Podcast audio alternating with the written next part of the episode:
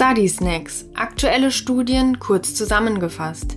Thema Fruquintinib. Eine neue Behandlungsoption bei therapierefraktärem kolorektalem Karzinom.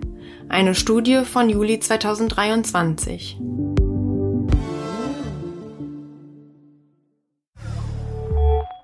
Fragestellung und Fazit.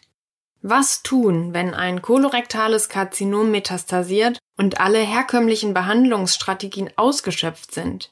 Während in dieser Situation früher in der Regel palliative Maßnahmen im Sinne einer Best Supportive Care zum Einsatz kamen, stehen inzwischen eine Reihe von modernen Medikamenten zur Verfügung, die das Überleben verlängern und gleichzeitig die Lebensqualität verbessern. Der oral einzunehmende selektive Tyrosinkinase-Inhibitor Fruquintinib, der an vaskulären endothelialen Wachstumsfaktorrezeptoren wirkt, ist ein solches Medikament.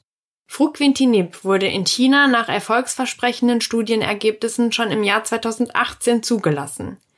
Damals waren dort allerdings die Substanzen Regorafenib und Trifluoridin-Tipiracil noch nicht verfügbar, die inzwischen fest zum Portfolio der Behandlung des metastasierten kolorektalen Karzinoms gehören. In einer aktuellen Studie konnte Fruquintinib auch vor dem Hintergrund der Behandlung mit diesen Medikamenten bestehen. Wie wurde die Studie durchgeführt? In die internationale Fresco-2-Studie wurden in den Jahren 2020 und 2021 insgesamt knapp 700 PatientInnen mit metastasiertem kolorektalem Karzinom eingeschlossen. Alle StudienteilnehmerInnen hatten im Median schon vier etablierte Therapielinien durchlaufen.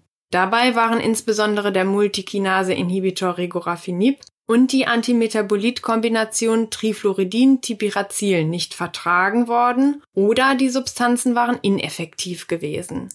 Die AutorInnen nahmen eine doppelt verblindete Randomisierung vor. Dabei erhielten zwei Drittel der PatientInnen den Wirkstoff Fruquintinib und ein Drittel der PatientInnen wurde mit einem Placebo behandelt.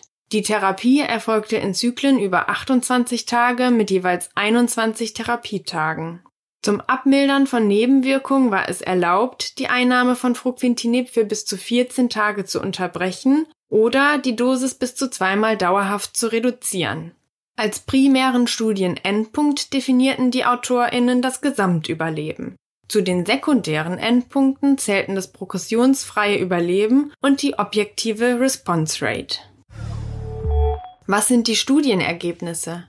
Die Behandlung mit Fruquintinib wurde im Median über drei Behandlungszyklen durchgeführt. TeilnehmerInnen der Placebo-Gruppe erhielten im Median zwei Behandlungszyklen.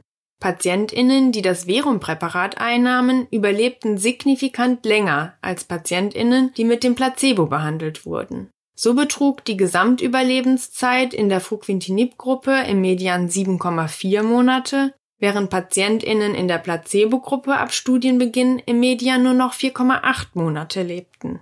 Das progressionsfreie Überleben wurde in der Fruquintinib-Gruppe mit knapp vier Monaten und in der Placebo-Gruppe mit knapp zwei Monaten beziffert.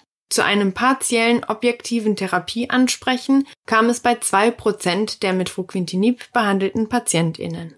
Als häufigste schwerwiegende Nebenwirkung wurde unter der Einnahme von Fruquintinib eine arterielle Hypertonie, eine Asthenie sowie das Hand-Fuß-Syndrom verzeichnet. Bei circa 20 Prozent der PatientInnen wurde in beiden Gruppen die Behandlung aufgrund von Begleiterscheinungen beendet. Insgesamt schätzen die AutorInnen Fruquintinib als effektiv und sicher zur Behandlung von multiple vorbehandelten PatientInnen mit metastasiertem kolorektalen Karzinom ein.